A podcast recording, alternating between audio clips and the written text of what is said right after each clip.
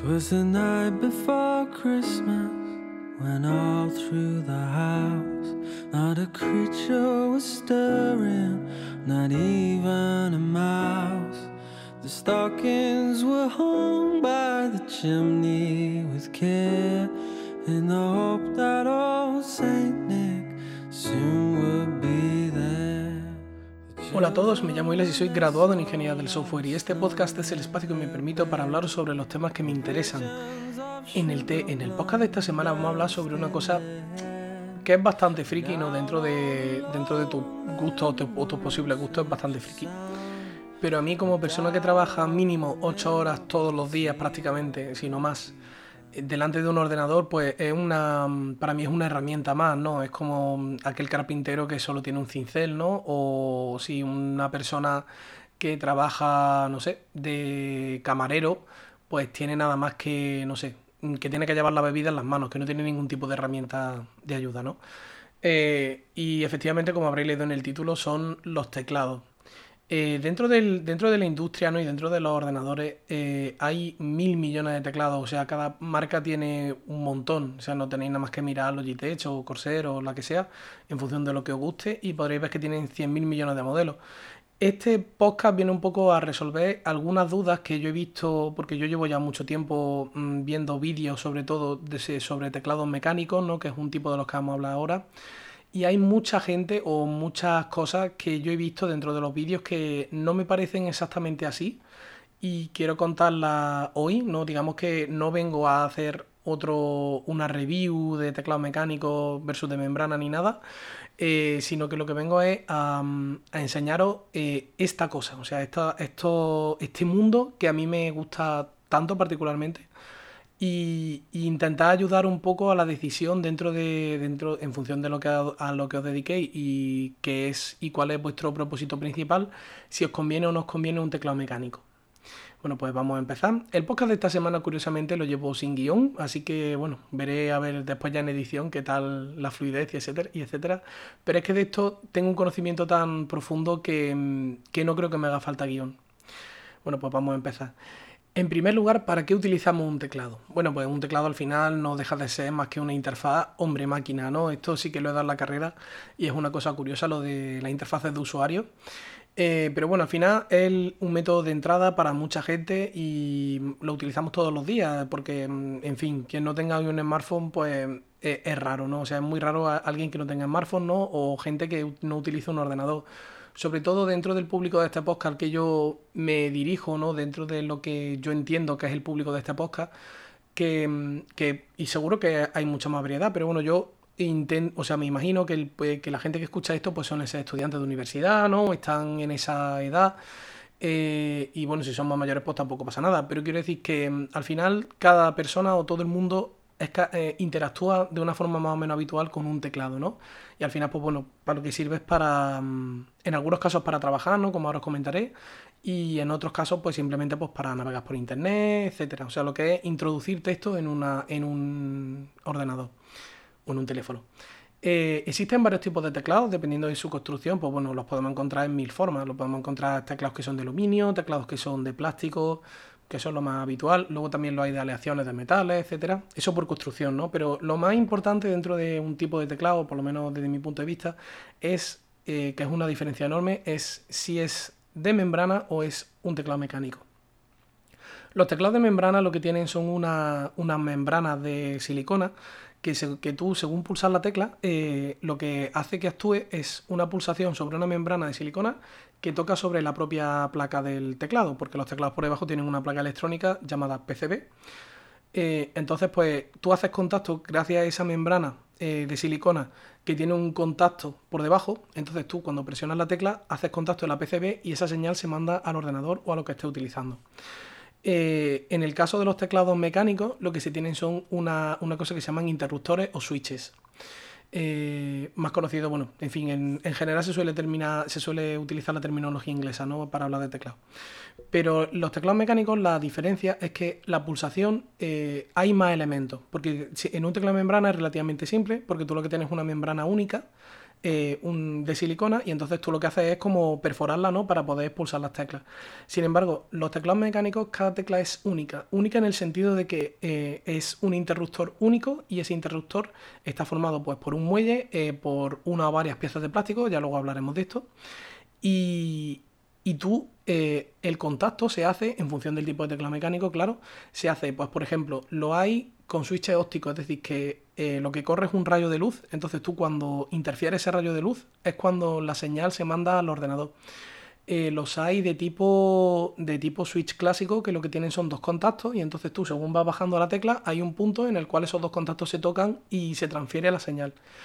Y bueno, y un montón de cosas más. Lo que pasa es que mm, quiero, digamos, hacer una pequeña introducción así y ahora vamos a ir mm, caso por caso. Yo tengo la suerte, o la desgracia, de que ahora mismo en casa eh, tengo tres teclados mecánicos. Tengo un, Corsair K70 que eh, lleva switches brown, que ahora, ahora os comentaré. Un Razer Black Widow X Chroma que lleva, un, que lleva switches green o switches verdes. Y luego tengo uno eh, de, de, Logitech, que es un Logitech G413 Carbon, que se lo voy a devolver, luego explicaré por qué. Eh, y ese lleva switches que son propios de Logitech, conocidos como Romer G. Eh, concretamente la versión táctil, porque luego hay una versión lineal y hablaremos de esto. Eh, vale. y luego un teclado de membrana que he metido también aquí que tenía por casa para, mm, para después ver la diferencia en sonido, ¿no? Que a mí es lo que más me llama la atención, ¿no? Y luego también en tacto. bueno, pues Obviando un poco lo que son los teclados de membrana, bueno, mm, decir que tienen, vamos a ver las ventajas e inconvenientes ¿no? dentro de los teclados de membrana inalámbricos, o sea, inalámbricos y mecánicos, perdón. Eh, en los teclados de membrana, eh, lo bueno que tienen es que son relativamente durables, es decir, hay mm, teclados que pueden durar. Mm, yo ahora mismo el que tengo en casa tiene ya nueve años y, y sigue yendo relativamente bien. Eh, los teclados mecánicos no quiere decir que se rompan, sino que tienen, o sea, tienen una durabilidad incluso más larga. Pero lo que pasa es que los teclados de membrana, pues normalmente la gente, por lo menos de, mi círculo, tienden a cambiarse de teclado antes porque se cansan que porque lo rompen. Eh, porque un teclado al final es como una nevera, se ha llegado a un punto, o una televisión, se ha llegado a un punto de fabricación tan bueno que es capaz de, de, durar muchísimos años. O sea, la vida útil, a nada que te gastes un poco de dinero, es casi infinita. Eh, y luego los teclados, o sea, otra ventaja que tienen los teclados de membrana es que son muy baratos. O sea, hay teclado, el que tengo yo en casa, el que escucharéis después, es el Logitech K120, que ese creo que está por unos 10 euros en Amazon. Eh, y luego, pues no sé, hay de todo tipo. O sea, también hay teclados de, de, membrana hace años, ya no, porque la marca cerró, pero había teclados de membrana que valían 300 y 400 euros. Pero que por lo general son baratos. Vamos a dejarlo en que son bastante baratos. Eh, otra ventaja que tienen los teclados de membrana es que son más fáciles de encontrar. Que tú, por ejemplo, vas a una tienda de informática si no eres una persona que compra por internet. Yo es que desde hoy me cuesta mucho mm, comprar en una tienda física porque siempre tiendo a pedirlo todo por internet, que es mucho más cómodo desde mi punto de vista. Y, por ejemplo, en una tienda de informática especializada o no especializada es mucho más sencillo encontrar teclados de membrana que teclados mecánicos. Ahora, inconveniente de los, teclados, de los teclados de membrana en función del tipo de usuarios que seáis y de lo mm, agresivo o menos agresivo que escribáis dentro, o sea, en el teclado, o si tendéis a tener las manos eh, no sucias, pero sí ásperas, en fin. Eh, tienen eh, las teclas del teclado, no lo que es al final el mecanismo, pero sí las teclas tienden a desgastarse muy rápido. ¿Por qué? Porque las teclas hechas, o sea, el plástico que, que vosotros pulsáis, es. las letras están impresas en láser. Entonces, el hecho de que estén impresas en láser, bueno, pues tiene ventajas como por ejemplo que son mucho más baratas de hacer que las teclas de los teclados mecánicos, que luego hablaremos de qué están hechas. Y entonces, mm, uno de los inconvenientes es que a nada que lo utilice un poco, se le van borrando las letras. Sobre todo, yo lo he visto mucho en teclados de amigos míos que tienen esos teclados de membrana con, con keycaps, que son las teclas, ¿no? El plástico de las teclas eh, en, eh, grabado con láser y literalmente, por ejemplo, ellos que suelen jugar videojuegos igual que yo, eh, la WASD y el Shift lo tienen borrado, no tienen, no tienen letra y de hecho el plástico está mucho más, mucho en peores condiciones que el resto de las teclas. esto, por ejemplo, es una cosa negativa. luego otra cosa negativa que también tienen los teclados de membrana es que cuando llevas ya mucho tiempo utilizándolo, mucho tiempo me refiero, no sé, 3-4 años, em, las, la sensación de pulsación, las teclas que más utiliza, ya te digo, yo mm, conozco mucha gente eso que, que juega, ¿no? Entonces, por ejemplo, el WASD tiene un tacto muy distinto, es como mucho más blando que el resto de las teclas.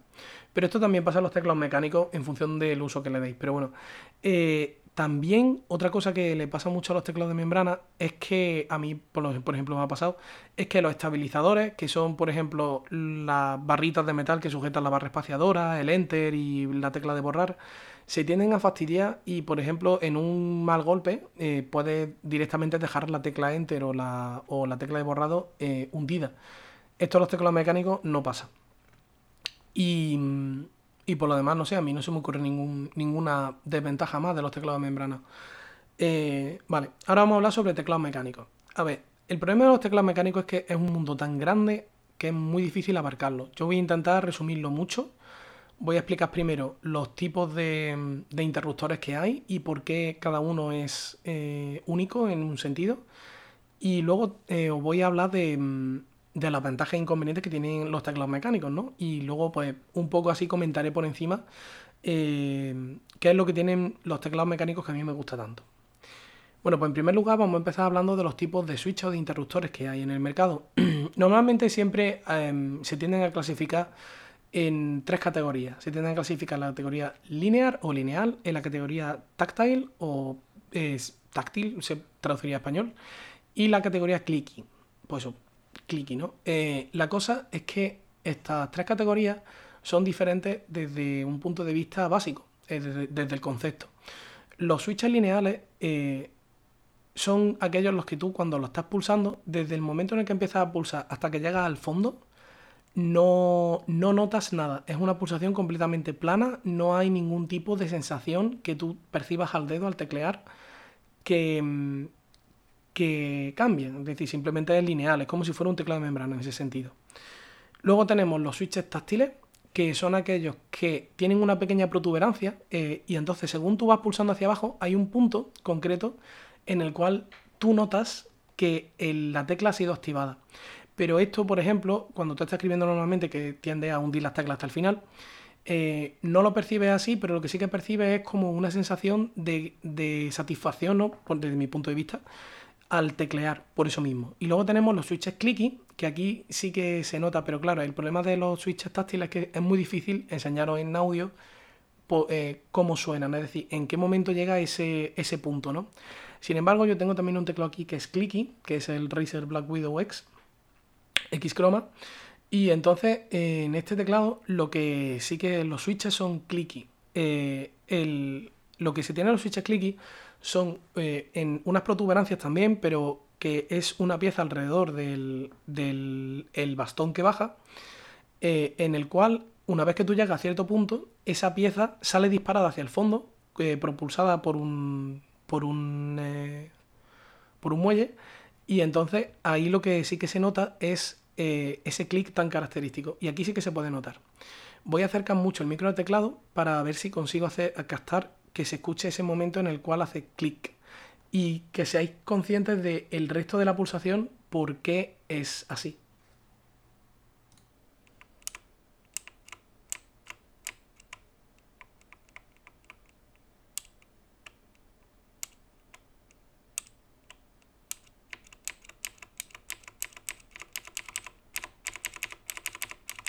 Como podéis observar, al principio, cuando justo empiezo a pulsar la tecla, hay un momento en el cual no se escucha nada.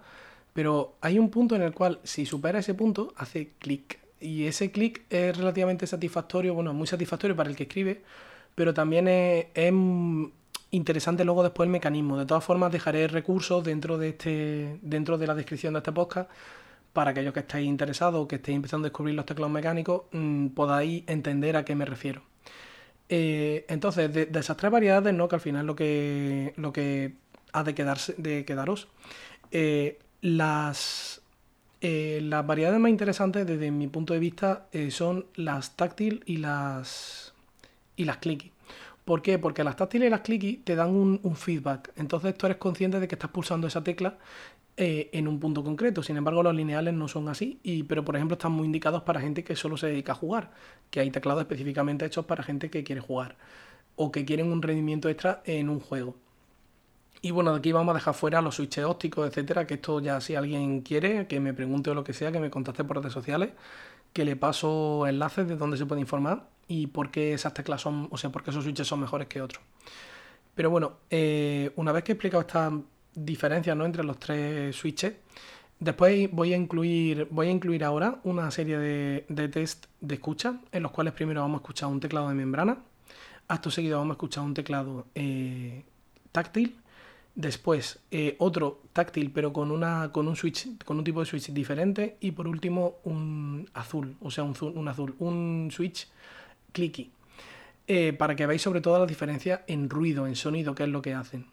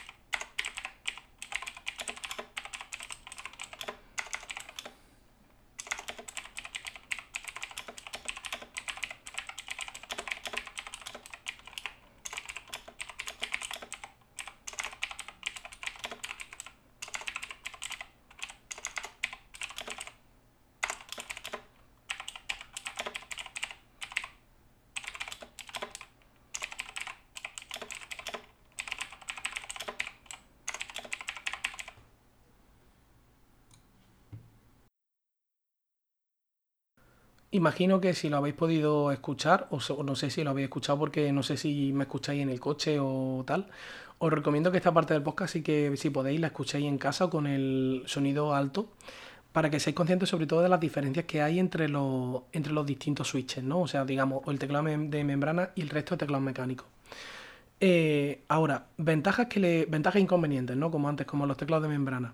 ¿Qué ventajas le veo yo a un teclado mecánico? Respecto a uno de membrana? Pues en primer lugar la robustez, porque los teclados mecánicos, por norma general, son teclados caros. O sea, hay teclados, a día de hoy, por suerte, hay teclados mecánicos por menos de 50 euros, pero yo, los que cuando me compré, sobre todo el K70, que fue el primero que me compré, no había ninguno por debajo de 100 euros. Ninguno.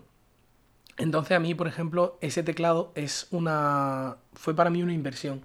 Porque, porque bueno, después hablaré de esto. Pero la cosa es que eh, la ventaja, pues sobre todo ese teclado, por ejemplo, está construido en aluminio, tiene un, grosor el aluminio bastante grande.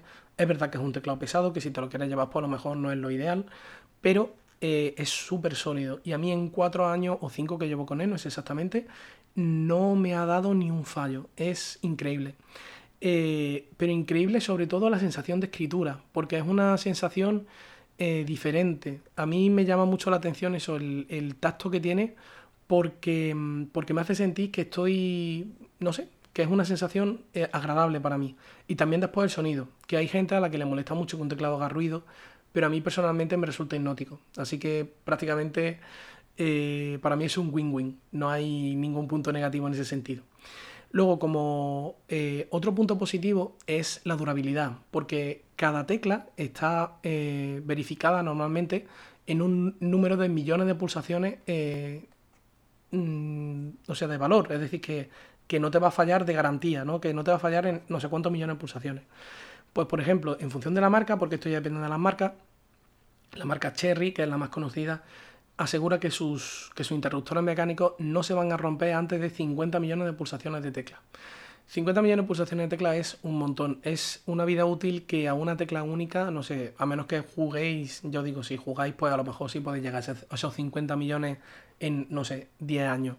Pero si no es el caso, es muy difícil llegar a ese número. Porque simplemente pensad, eh, en un texto normal, ¿cuántos caracteres escribí? Simplemente pensad eso, ¿no? Eh, y luego, por ejemplo, los, switches de la marca Razer están eh, los green, yellow y orange, que son las tres variedades que tienen, lineal, eh, táctil y clicky. Pues lo que tienen, o sea, lo que aseguran son que sus switches no van a fallar en 80 millones de pulsaciones, con lo cual, bueno, pues estamos llegando a un punto mejor, ¿no? Al final la durabilidad es relativamente importante, pero bueno, hay gente a la que le, gusta más esto o no. Eh, luego, otra cosa que tienen muy buenos los teclados mecánicos por norma general es que por el precio que traen eh, suelen estar retroiluminados, que en los teclados de membrana más baratos eso no lo vais a encontrar. La ventaja de que estén retroiluminados ya no en RGB, que habrá alguno, alguno que entienda un poco y mm, pensará, bueno, pero es que yo los colorines no los quiero para nada. Sí, pero a lo mejor lo que sí te interesa es la retroiluminación, porque si eres una persona que tiene ya cierta edad o, por ejemplo, estás trabajando en un lugar en el cual la iluminación no es 500% adecuada, digamos que no tiene una iluminación directa sobre el teclado, te puede venir muy bien, sobre todo para, para ver las teclas mejor, para entender qué es lo que ponen las teclas. Eh, pero bueno, ahora habrá alguien que me podéis decir, no me podéis criticar diciendo, bueno, pero es que toda persona ya que se tiene no sé cuántas horas trabajando debería saber mecanografía. Digo, correcto, pero si tú estás programando, por ejemplo, eh, y estás buscando la tecla, yo qué sé, mm, inicio o fin o borrar, si no te sabe el teclado al 100%, pues oye, puede ser un... Y, sobre todo, sobre, por ejemplo, si estás trabajando en un portátil, que suelen tener teclados de un formato más reducido, en los cuales es más difícil encontrar estas teclas, mm, pues es una ayuda el hecho de que estén retroiluminadas. Y luego ya, pues bueno, hay gente a la que le gustan los colorines y entonces pues tienen un teclado que se llama RGB. RGB hace referencia a red, green y blue, que son eh, los tres LEDs que llevan, eh, o sea, por cada tecla. Y en esos tres LEDs, o sea, tú puedes configurar eh, una variedad en torno más o menos, en la media está en 16,8 millones de colores por tecla. Es decir, que tú puedes ponerte lo que, lo que quieras. Puedes hacer varias configuraciones del teclado de iluminación, y a día de hoy, por ejemplo, hay muchísimos teclados que te permiten hacer configuraciones de iluminación incluso para cada aplicación distinta. Tú imagínate que quieres eh, tener para el Excel, ¿no? Pues tienes una configuración en la cual tienes una serie de macros creadas, asignadas a teclas del teclado, y esas macros quieres que te las resalten en un color concreto para que tú te acuerdes que esa tecla es una tecla de macro y no es una tecla normal y corriente. Eso, por ejemplo, se puede hacer y es relativamente útil. Yo, por ejemplo, le veo la utilidad a la iluminación RGB, más allá de mm, poner el ciclo de colores y flipa súper guay, ¿no? Que también hay mucha gente que lo tiene por eso. Yo en mi caso no. Eh, pues eso, en principio esas son las ventajas de los teclados mecánicos, ¿no? Que yo encuentro.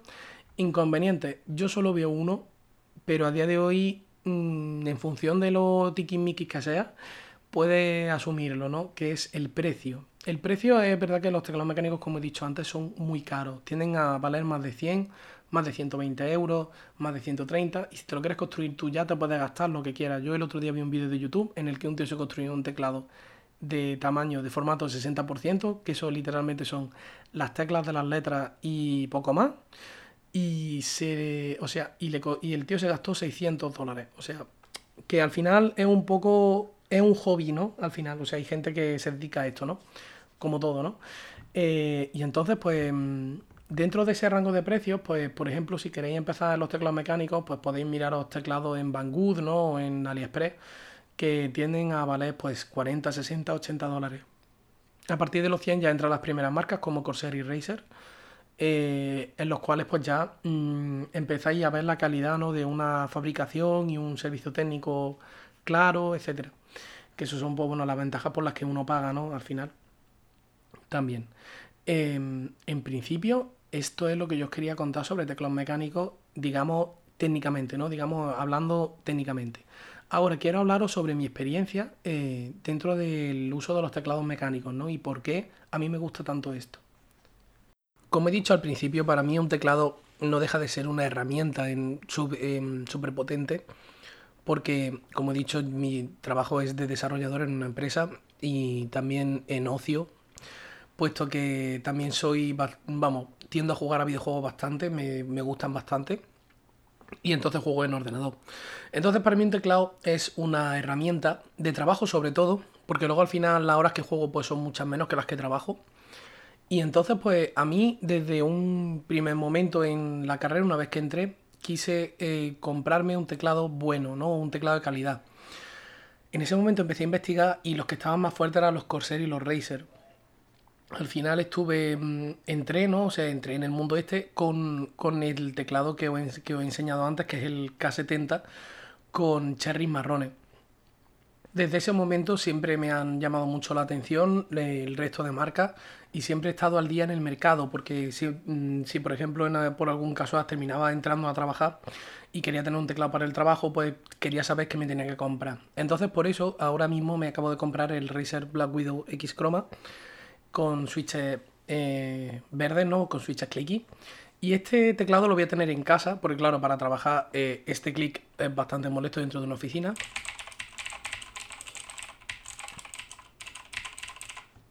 Entonces, eh, al final, pues creo que lo voy a tener en casa y me voy a llevar el otro a trabajar porque sí que hace mucho menos ruido. al final es cuestión de, de, gustos, ¿no? Y desde mi punto de vista, pero lo que sí que os recomiendo es que si podéis y queréis, invirtáis un poco en vuestras herramientas de trabajo, porque igual que un, igual que un carpintero no, utiliza siempre la misma lima, tiene limas para casos distintos, yo creo que una persona que esté trabajando en un ordenador eh, debe tener un teclado en condiciones, una herramienta a la altura de lo que él está eh, desarrollando como persona y por tanto eh, cómo está siendo productivo para su empresa.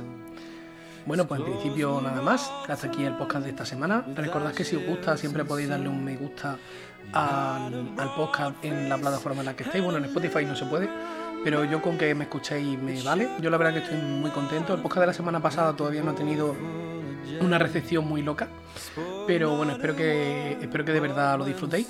Eh, y bueno, sin nada más que decir, eh, simplemente recordaros mis redes sociales, ¿no? Twitter, Instagram, que siempre las enlazo aquí, que podéis seguirme ahí, que podéis hablar conmigo de dudas que tengáis, de lo que sea, de sugerencias, de lo que queráis. Y sin nada más que decir, me despido hasta el próximo podcast. Feliz Navidad y un saludo.